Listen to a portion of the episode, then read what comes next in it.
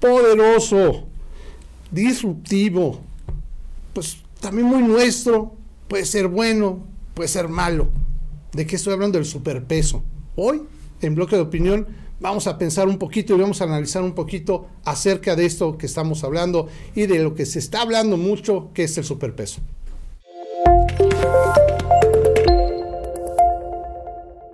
Amigos de Querétaro, de verdad, hoy muy contento de que esté conmigo nuevamente Arturo Maximiliano. ¿Cómo estás, amigo? David, muy contento de estar otra vez contigo. Ya tenía un ratito que no nos veíamos, pero sabes que siempre es un placer. Yo lo sé, amigo, y a mí me da más gusto. Y amigo, bajo la mesa, lo que acabo de comentar, el superpeso para unos un villano. ¿Por qué digo que es un villano? Porque me, me, di cuenta que todos estamos muy alegres de que esté bajando el peso, pero para los que reciben remesas le está aterrando, ¿no? Porque antes recibían podían cambiarlo por más dinero y ahora están recibiendo menos. Y es un gran tema que gira en torno de la economía del país, que muchos dicen, bueno, ah, es por eh, el, gobierno que se lleva, otros dicen que no, es un efecto de, de la remesa. Bueno, hay una cantidad de conceptos alrededor del concepto de superpeso. Yo quería platicar contigo y todos, David, pueden ser válidos, ¿eh? o sea, todos pueden ser de alguna forma concurrentes, no, no son excluyentes. Ajá. Eh, a ver, los que dicen que es porque el gobierno federal, hay, hay tendencias que dicen es que es, algo, una medalla que le tenemos que colgar, al gobierno federal. Yo te podría decir, hay que darle esa parte, ¿no? A ver, este, sí creo que uno de los elementos más eh, importantes, yo diría fundamentales del manejo económico en este sexenio, pues, ha sido llevar unas finanzas públicas responsables. Claro, sí. Eh, hubo tentaciones importantes de meter eh, dinero por efectos que inclusive se le ha culpado al gobierno, que es el populismo. Pero yo te digo una presión que se resistió muy, bien, la presión del de, el momento tan complejo que fue el COVID, donde se exigía que el gobierno entrara con programas de, de este, de, apoyo, este, que claro que eran necesarios, pero también había un elemento de una disciplina fiscal, había una consideración con respecto a estos egresos, inclusive con la posibilidad de endeudarse, porque se decía que era el momento de, hacerlo, que era, que era una situación que lo ameritaba. ¿no? Este, y, en otros sentidos, eh, reitero, ¿no? Me parece que ha sido un gobierno que ha sido muy serio con el manejo de las finanzas y eso sí se reconoce. Este, entonces, bueno, es una razón. ¿Dónde lo reconocen? Bueno, pues si tú ves un gobierno que tiene esa estabilidad y que políticamente, aunque luego nos estamos agarrando a pues por todos lados, muy polarizado, sí. también creo que el entorno internacional no ve en México un, riesgo de que haya un levantamiento. Eso es un dato, ¿no? ¿Y, ¿Y dónde lo ve reflejado? Pues cuando, eh, por ejemplo, lo que le llaman la inversión eh, extranjera indirecta, pues dice, oye, yo voy a agarrar mi dinero, me lo voy a llevar de Estados Unidos, eh, en lugar de tenerlo ahí en bonos del tesoro, me lo voy a llevar a, algún instrumento en México. ¿Por qué? Pues porque me da más rendimiento, porque nuestra tasa de referencia es mucho más alta que el de Estados Unidos. y pues te cambias de banco, ¿no? Lo saco de aquí, te cambias de acá. Cuando te cambias de ese banco, no te vas a cambiar de un buen banco a un banco que el día de mañana va a quebrar, ¿no? Y te vas a quedar sin tu lana. Dices, oye, este banco me paga más y creo que es un banco estable. Entonces, básicamente ahí está un reflejo. Ahora, ¿qué otras cosas sí también son concurrentes y que a lo mejor no están en manos del gobierno, que han sido factores eh, externos, pero que sí han sido muy positivos para fortalecer al peso? Pues las remesas, ¿no? ¿Por qué? Porque se cambian dólares por peso, o sea, se demanda el peso y entonces pues es un, es un factor importante también para... Y que han crecido durísimo las remesas. Sí, no, bueno, históricamente están en, el punto más alto. Otra es las exportaciones, México está exportando como nunca. Increíble, claro. La verdad es que ese es un tema. Entonces, ¿qué pasa con las exportaciones? De nueva cuenta, yo cambio dólares a pesos para comprar ese producto mexicano que luego tú compras en el extranjero. Entonces, se da el fenómeno también de la demanda, ¿no? Eh, inversión extranjera directa, porque está la gente también otra vez cambiando dólares a pesos para eh, comprar un terreno, eh, fierros para una fábrica, este autos para este dar este soporte a este al digamos al negocio que se puso que es la inversión extranjera directa la que no es golondrina la que sí se queda la que sí se establece pues porque hay el fenómeno famoso del nearshoring no que es, es una tendencia porque pues Estados Unidos que sigue en un enfrentamiento muy fuerte con los chinos, este pues han encontrado no solamente los norteamericanos, también otros países la ventaja de eh, mejor voltear a ver a México, aprovechar la cercanía física, la parte logística y aprovechar también eh, el tratado comercial que luego se nos olvida que se firmó. que se tiene, que claro. que se, bueno, se renovó. Claro. Y, tiene condiciones muy favorables para, para esta economía Norteamérica y donde México está involucrado. Y entonces, pues es otro factor por el cual se fortalece el peso. Entonces, el hecho es que tienes un peso que no veíamos desde principios de 2018. Bueno, yo, yo estaba sacando más o menos el cálculo, el peso cuando más alto lo llegué a escuchar estaba en 24 pesos y, ahorita está en 17.80, o sea, me tiene impresionado a mí en lo particular. ¿No? Qué bueno, porque ahí debía yo unos dólares que pagar y yo voy a tener que pagar menos. Y te iba a preguntar ahora, este, este escenario que da el superpeso, ¿tendrá validez o habrá sido una de las razones de por qué Tesla voltea a ver a México, y ahorita lo estabas comentando, ¿no? Tesla, que es una compañía, pues bueno, tengo que decir que es de moda, no es de las más grandes o más importantes, pues una gran compañía con un crecimiento impresionante, voltea y ve a México, ve a Monterrey en específico para poner aquí una planta. ¿Tiene que ver este escenario del superpeso? Yo no creo que tenga que ver el superpeso, creo que sí tiene que ver eh, dos temas, insisto, el, tema del Tratado de Libre Comercio, eh, la mano de obra calificada, eh, la proveeduría que tienes en México y que Querétaro aquí juega un papel bien importante. A mí me encantó la noticia de Tesla porque aunque pues nosotros vimos aquí ¿no? en Monterrey, sabemos que tiene un impacto importante. Hay piezas de Tesla hoy en día que se construyen en Querétaro, se fabrican en Querétaro. Eh, y entonces, pues la verdad es que me parece una, gran noticia.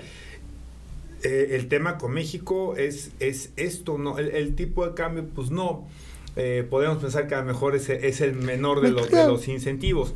Y yo te diría una cosa, ¿eh? Tesla no es una empresa solamente de moda. Además, el, el CEO, el dueño de Tesla. Don pues, Elon Musk. No, bueno, pues es todo un fenómeno. lo, amas o lo odias, pero me queda claro que es un, fenómeno mediático. Este, un, tipo entre brillante, locuaz, mm, pero, pero que tiene una visión del mundo impresionante en términos de.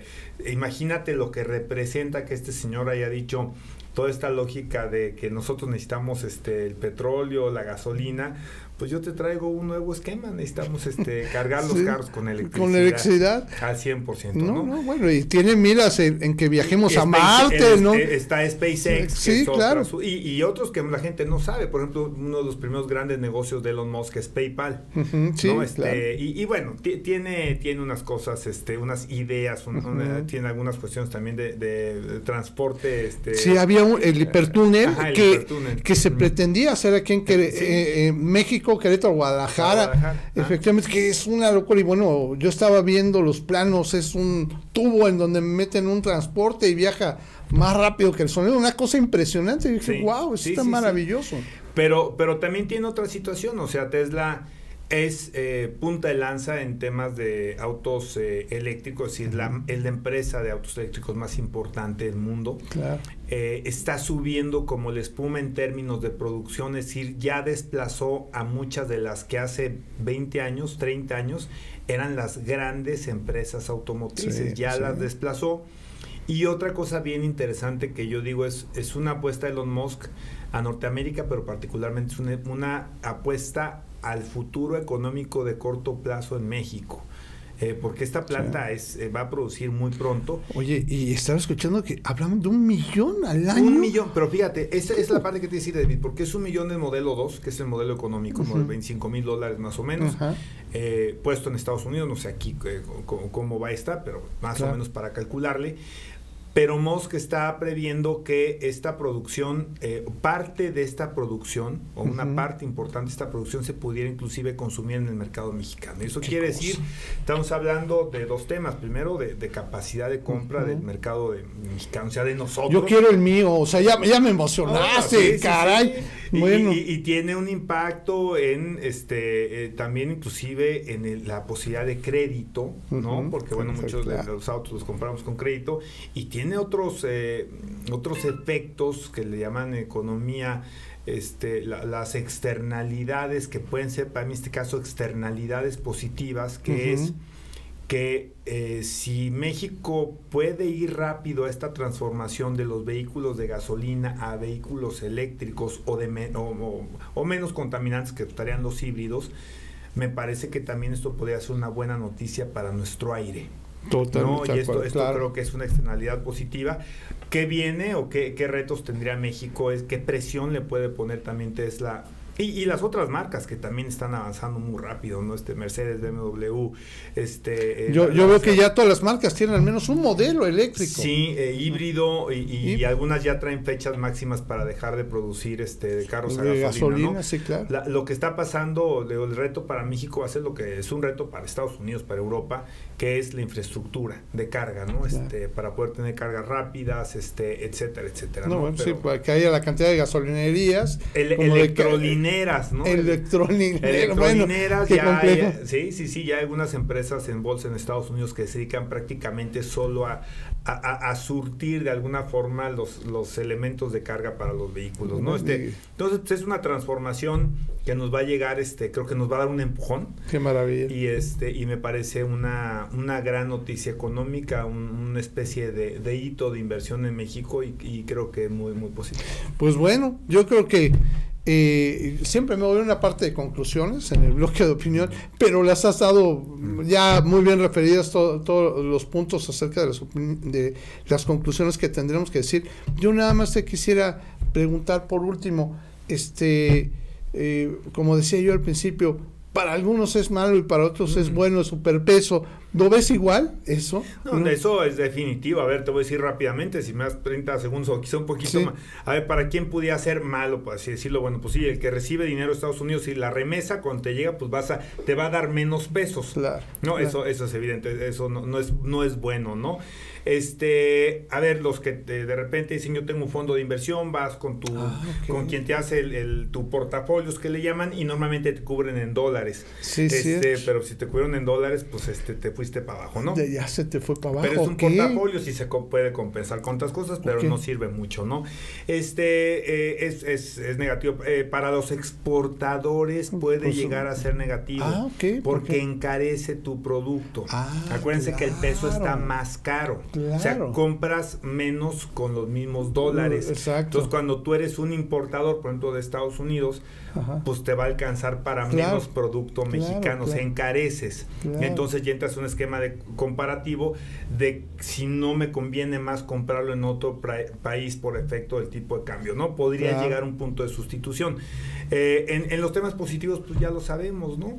Este, a ver, los que debían en este en, dólares, que los hay, eh, que empresas, sobre todo personas morales, este es un buen momento para pagar ahorita los que sus productos están hechos con una parte de importaciones ah, cotizadas en dólares, porque entonces te cuesta más barato producir y tu utilidad es, mayor. Ok, claro. Entonces, pues tienes eso, ¿no? Oye, los que tienen alguien en Estados Unidos tienen hijos, ¿no? Que los tienen estudiando por ahí alguna cosa. Tienes que pagar, pagar el colegio más barato. Entonces, como en todo en la economía hay, ganadores y perdedores.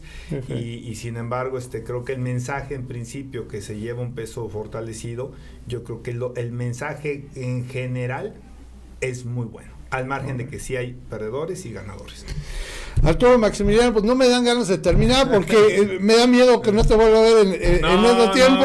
ya comprometido, comprometido. Pero me da mucho gusto que estés aquí y sobre todo que podamos tocar estos temas con tanta profundidad y exactitud como tú lo haces. Amigo. No, muchas gracias, No, muchas gracias a ti por estar y pues amigos de Querétaro, de verdad, yo les pido de favor que cualquier comentario que quieran hacerle directamente a Arturo Maximiliano lo pueden hacer a través de nuestras redes sociales y también a través de nuestro sitio web querétaroverdad.mx. Que tengamos bonita tarde Gracias, amigo, por estar aquí. Muchas gracias. Gracias. Hasta luego.